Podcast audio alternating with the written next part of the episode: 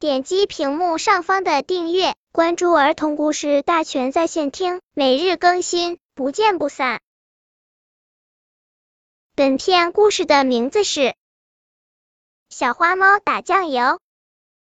有一天呀，小花猫在客厅里玩，妈妈在厨房里烧红烧肉给小花猫吃。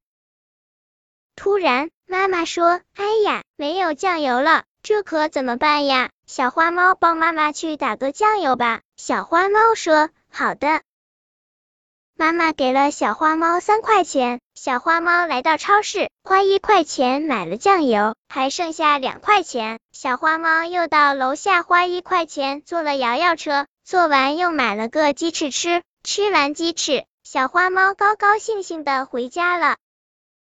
回到家，妈妈说小花猫是个懂事的孩子，不过妈妈给的钱不能随便乱花。买完酱油，小花猫该把剩下的钱交给妈妈。如果表现很乖的话，妈妈会用剩下的钱奖励小花猫坐摇摇车和吃鸡翅。